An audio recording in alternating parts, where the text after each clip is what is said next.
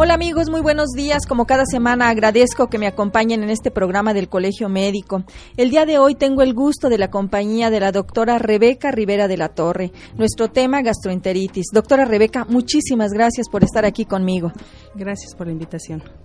Bien, la doctora Rebeca Rivera de la Torre es egresada de la primera generación de la Facultad de Medicina de nuestra querida Universidad Autónoma de Querétaro.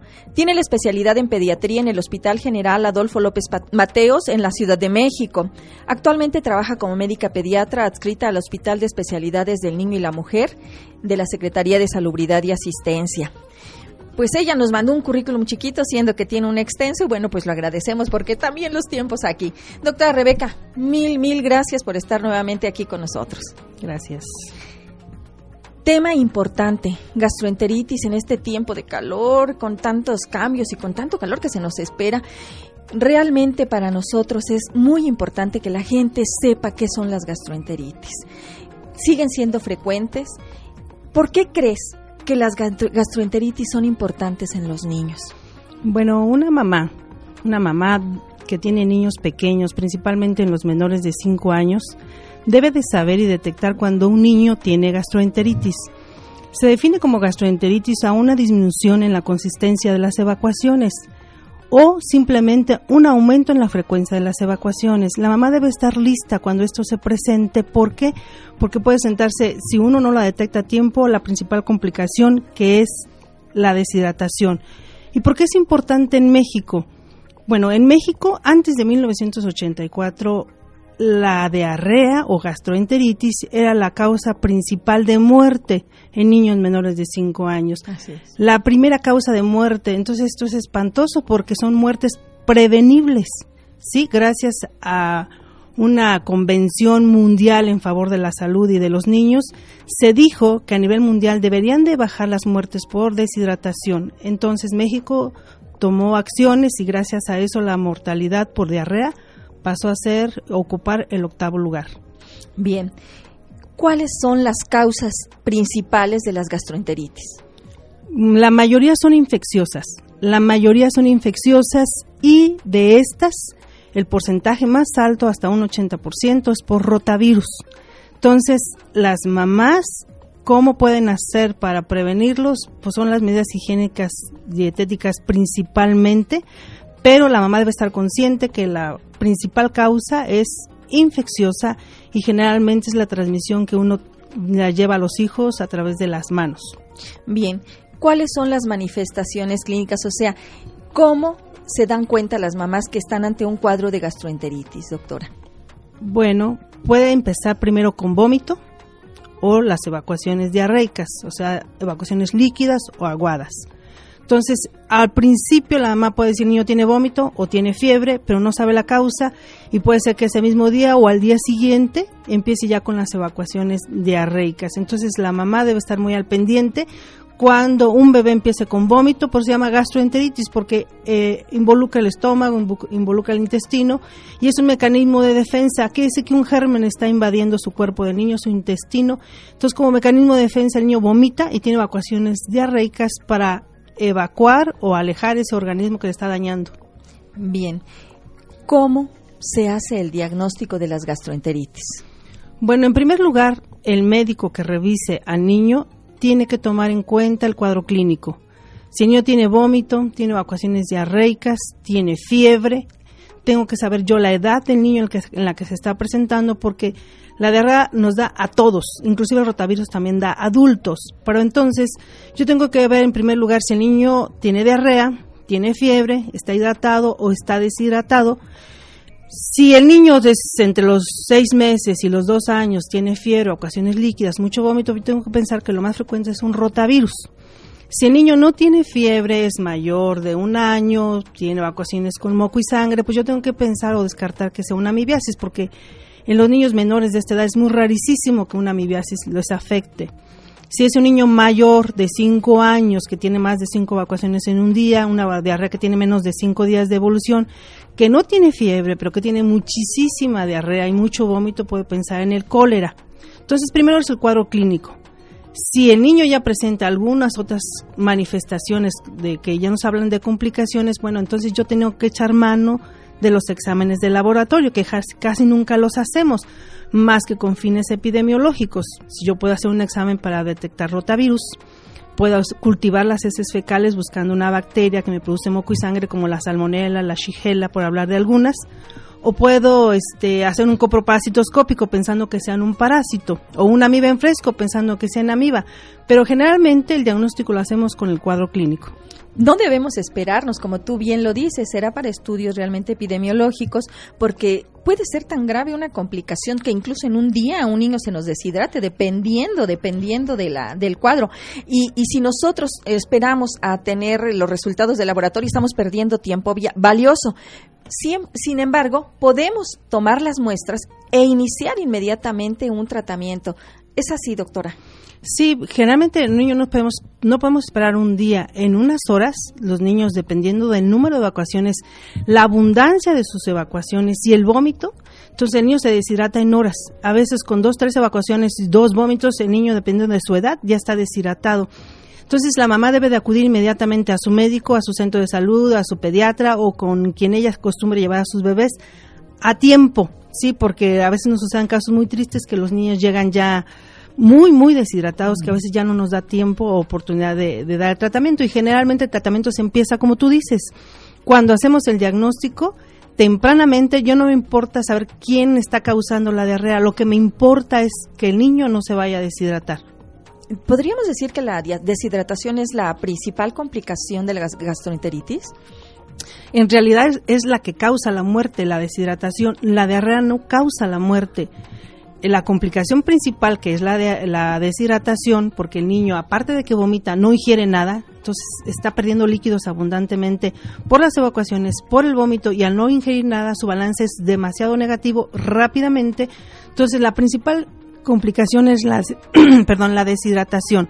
Afortunadamente, con el ingreso a partir de 1984 del vida suero oral en forma masiva y capacitación a los médicos y a las madres, eso cada vez es menos. Perdón, se comprometió en el tiempo de, de Salinas de Gortari a disminuir en un 50% la mortalidad por diarreas.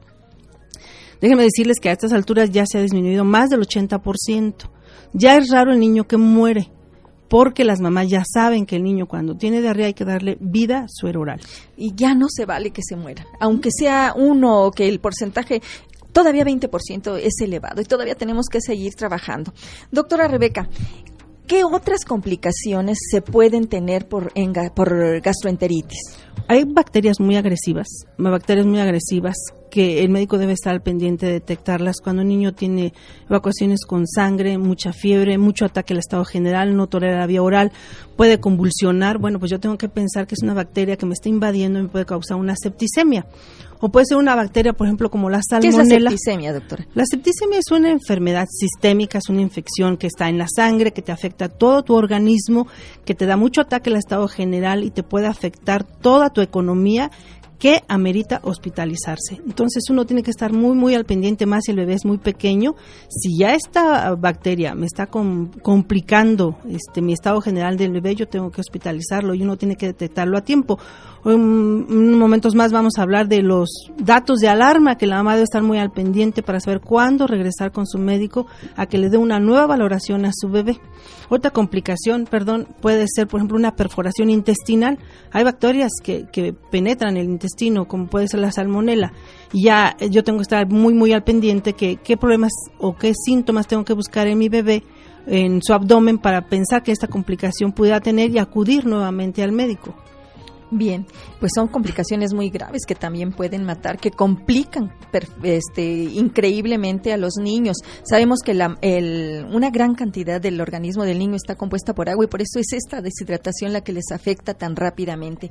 Doctora, ¿cuál sería, a grosso modo, para el, el tratamiento de las gastroenteritis para nuestro público? Perdón, en primer lugar, darse cuenta que es una diarrea, tener a la mano lo que es el vidasuero oral, el oral es un medicamento.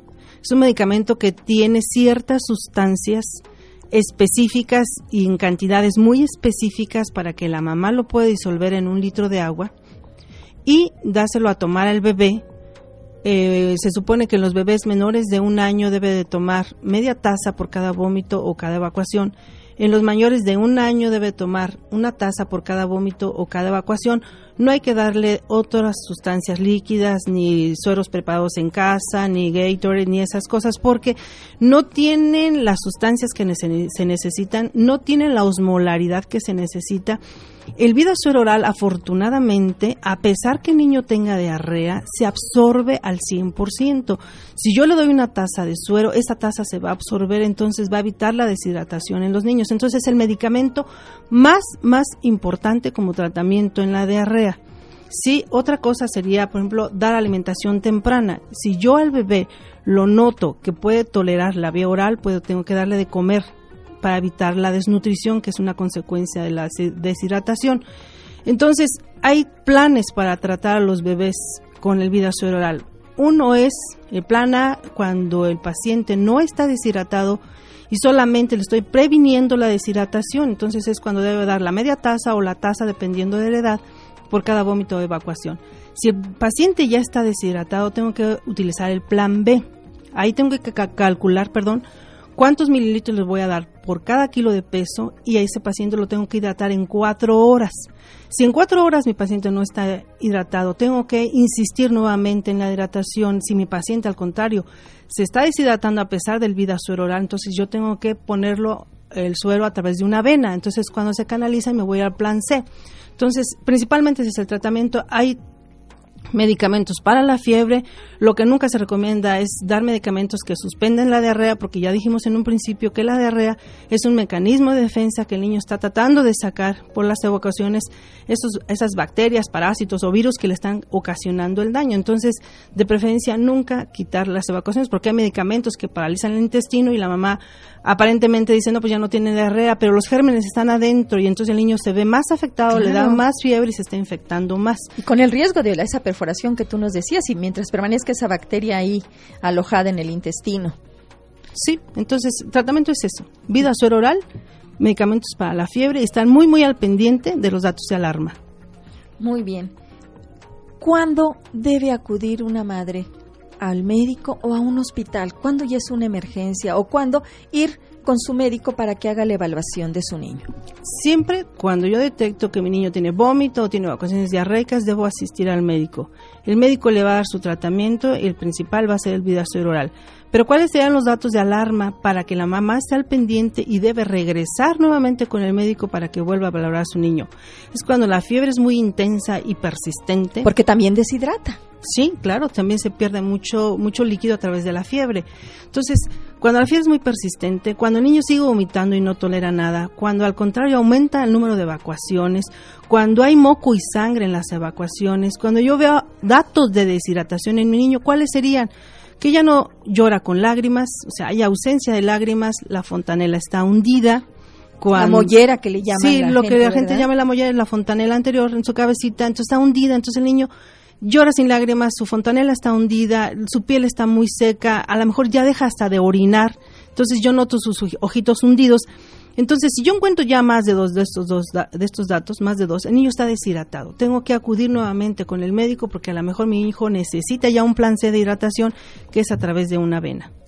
Bien, amigos, como ven, nuestro tema es muy interesante. No olviden nuestros teléfonos 215-2236, 215-2106. También no olviden consultar la página del Colegio Médico y escuchar las veces que ustedes gusten esta y las entrevistas anteriores. Nuestra página es www.cmqro.org. Vamos a un corte y regresamos a Salud Integral Vida y Familia con la doctora Rebeca Rivera de la Torre. Nuestro tema gastroenteritis.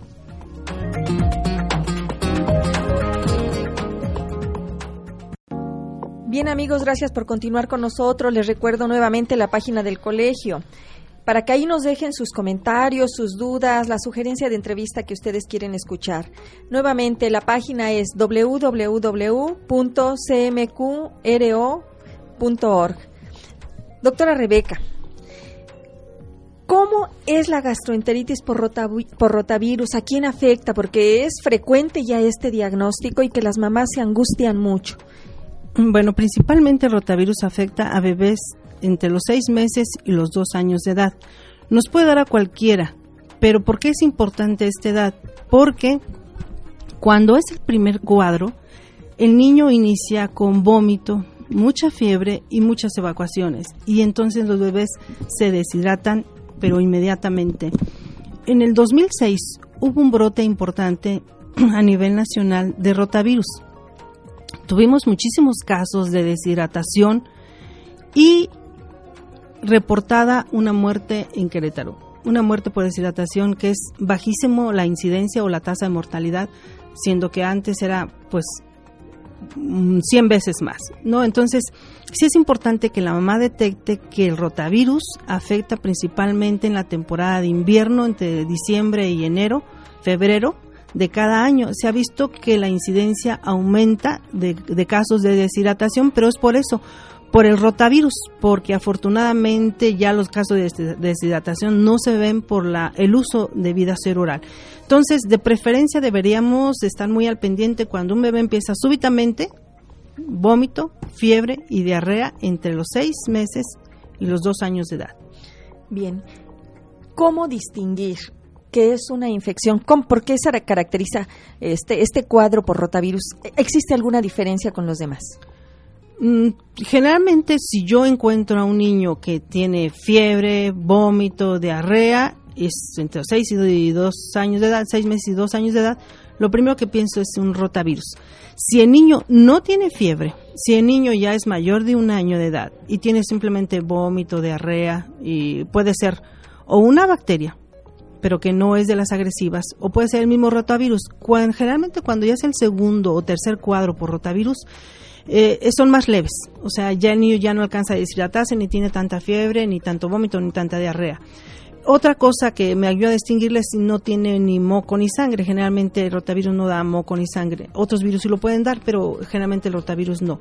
Si el niño este, persiste con evacuaciones con moco y sangre, pues tengo que pensar en una bacteria. Además, si tiene fiebre. Si el niño no tiene fiebre y tiene moco y sangre, entonces lo más seguro es que sea por una este, amiba que generalmente en los niños es más raro.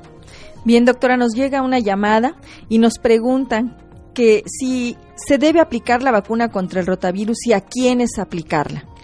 Sí, de hecho, la vacuna del rotavirus ya está en el sector salud. De preferencia debe aplicarse a los dos meses y a los cuatro meses de edad. Aplicamos dos dosis de preferencia siempre debe aplicarse ante los seis meses de edad. Entonces, se supone que después de los seis meses de edad, la mayoría de los niños ya tuvieron un evento, por lo menos, de, gastroenteritis por rotavirus, aunque sea muy leve. Hay cuadros cuadros muy leves de rotavirus que no se detectan, inclusive en los adultos o en la misma familia, a veces todos tienen diarrea, pero el que más afecta es este bebé y todos pueden ser por rotavirus. Entonces, la vacuna ya está en el sector salud y sí debe de aplicarse porque previene por lo menos en un 50% un cuadro de gastroenteritis por rotavirus severa, previene casi un 70% de un, un cuadro de, de diarrea, pero severa con deshidratación.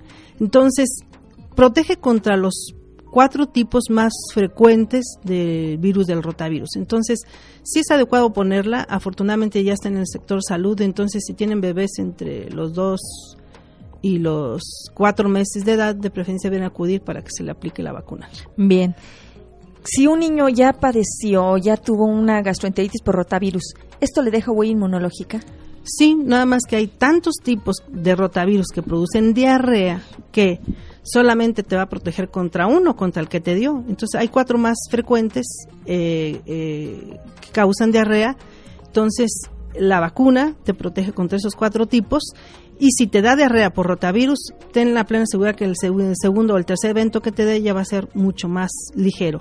Se supone que en México todos los niños menores de 5 años de edad van a tener de 2 a 3 eventos de diarrea por año. ¿Es normal esto? Sí, generalmente, ¿por qué? Porque el rotavirus, la forma de, de transmisión, aparte que es la transmisión a través de las manos y los alimentos, también es de la vía respiratoria porque se ha visto que en Estados Unidos y en todas partes de que se habla de países ya en desarrollo, ¿por qué existen estos cuadros de diarrea por rotavirus? Porque no nomás están tomadas en cuenta la higiene, sino que también esta transmisión a través de la vía respiratoria, entonces ahí es muy difícil evitarlo. Porque cualquier persona que esté hablando cerca de un bebé que no sabe que tiene rotavirus se lo puede transmitir la enfermedad a través de las gotas de saliva o a través de la manipulación de la mano-boca entonces puede transmitirle la enfermedad al bebé. ¿Cómo evitarlas? ¿Cómo evitar las diarreas que sí se pueden evitar? Bueno, o sea, es prevención, esto es importantísimo. Es lo más importante, es lo que se hace en los países en desarrollo. Ahí no, no esperan a que los niños tengan diarrea para darles vida oral, más bien evitan que los niños tengan diarrea. Uno debe ingerir siempre agua que esté purificada o por lo menos que esté hervida unos 15 minutos. Debe uno lavarse las manos siempre después de ir al baño. Lavarse las manos cuando uno va a manipular alimentos tomar siempre, siempre de preferencia agua que uno sepa que está en condiciones purificadas y si no, por lo menos que sea agua potable. No debe tomar uno agua que no sepa en qué condiciones fue extraída o qué, en qué proceso tuvo para ser purificada. Entonces, uno debe principalmente hacer esto con el agua. Ahora, los alimentos de preferencia siempre deben ser hervidos, los que yo voy a ingerir. Si voy a ingerir frutas o verduras, deben ser lavadas con agua y con jabón, deben ser cepilladas con agua y con jabón. Si es, por ejemplo, cilantro o, o alimentos que tienen gran cantidad de parásitos porque están en la tierra, como la lechuga, el cilantro, la zanahoria, yo debo lavarlos con agua y jabón y aparte debo de dejarlos media hora reposando en agua con agua clorada, agua con cloro.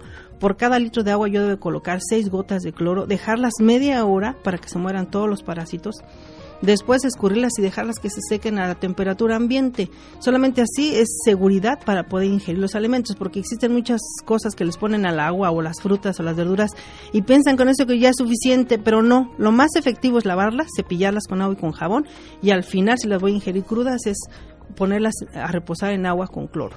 Bien, para las madres que están lactando, el, el, aseo también de sus senos, el lavar con agua y jabón para que para evitar también este contaminación. Mm, ¿Qué nos podrías qué nos podrías decir de estos niños que tienen diarrea y las madres los están lactando? Aquí es bien importante que la mamá que amamante a su bebé debe de continuar amamantando, nunca suspenderlo. De hecho, la lactancia materna protege de evacuaciones diarreicas o de, de un proceso de, de una gastroenteritis grave en los bebés. Entonces, generalmente, eh, cuando un bebé es amamantado, les da menos cuadros de diarrea, les da menos severa la diarrea y cuando están amamantando y el niño tiene una gastroenteritis se autolimita más rápidamente. La leche materna tiene muchos anticuerpos que lo protegen contra las infecciones, principalmente virus como el rotavirus y bacterias gram negativas que son las que principales causas de diarrea en los perdón, en los niños. Entonces es bien bien importante que la mamá siga amamantando y nunca suspenderla cuando el niño tiene diarrea. Al contrario, amamantarlo más frecuentemente. Perfecto. Doctora, eh, nos hemos hablado casi de niños menores de gastroenteritis. En niños mayores, ¿cuáles son las principales causas? Bueno, en niños mayores, yo voy a hablar mayores de 5 años, bueno, ahí ya tengo que pensar, por ejemplo, en el cólera, que es un cuadro muy similar al rotavirus, pero sin fiebre. Entonces el niño tiene evacuaciones diarreicas abundantes, mucho vómito, se deshidratan también rápidamente, sí, porque un niño mayor de 5 años que se deshidrate ya es rarísimo, o un adulto que se deshidrate es rarísimo, pero, pero sucede. Sucede, el cólera deshidrata todavía, desafortunadamente somos un país todavía endémico de cólera, entonces tenemos que estar al pendiente, más de 5 evacuaciones en un día eh, más de cinco vómitos o mm, una diarrea que tenga menos de cinco días y que el niño tenga más de cinco años de edad, yo tengo que pensar en cólera. Aquí en Querétaro, por ejemplo, es bien importante que somos una ciudad muy contaminada por el fecalismo al aire libre y las aguas maltratadas. Entonces, la amibiasis y la giardiasis aquí en Querétaro es bien importante. ¿Y por qué la amiba y la giardia? Yo tengo que tener cuidado con la amibiasis porque me puede causar un absceso hepático, que es una de las complicaciones más severas de una amibiasis. ¿Cómo la puedo evitar? Lavándome las manos y eh, tratando de tener todas las medidas higiénicas que ya comentamos con los alimentos. Bien, doctora Rebeca, pues el tiempo, como siempre, es insuficiente por ahorita pues estamos terminando nuestro programa. Yo quisiera eh, agradecerte de verdad el que nos estés acompañando aquí. No olviden amigos, estamos con la doctora Rebeca Rivera de la Torre, médico pediatra, quien nos ha hablado el día de hoy sobre gastroenteritis. De verdad es importante que tomemos en cuenta todas estas medidas preventivas para evitar la deshidratación. Ya no es posible que con tantos recursos, con tanta orientación, nuestros niños sigan muriendo. Tenemos que abatir esa mortalidad ¿verdad? Tenemos que tener cero mortalidad por deshidratación. Las gastroenteritis se van a seguir presentando, pero vamos a hacer lo posible porque no se presenten y más aún por evitar las complicaciones. Doctora Rebeca, muchísimas gracias por estar aquí con nosotros, como siempre por tu apoyo al Colegio Médico. Gracias por la invitación. Bien amigos, estamos en el mes del niño y les quiero compartir esta reflexión. Un bebé en la familia es una esperanza que renace, una bendición de Dios, una afirmación de la vida, un pedacito del corazón con ojitos de esperanza, con perfumes de amor. Muchas veces basta una palabra, una mirada para llenar el corazón de un niño. Cuidemos a lo más valioso que tenemos y que depende completamente de nosotros, nuestros niños, nuestros hijos. Bien amigos, por hoy es todo. Gracias a los que hacen posible este programa y en especial a ustedes por permitirnos entrar a sus hogares.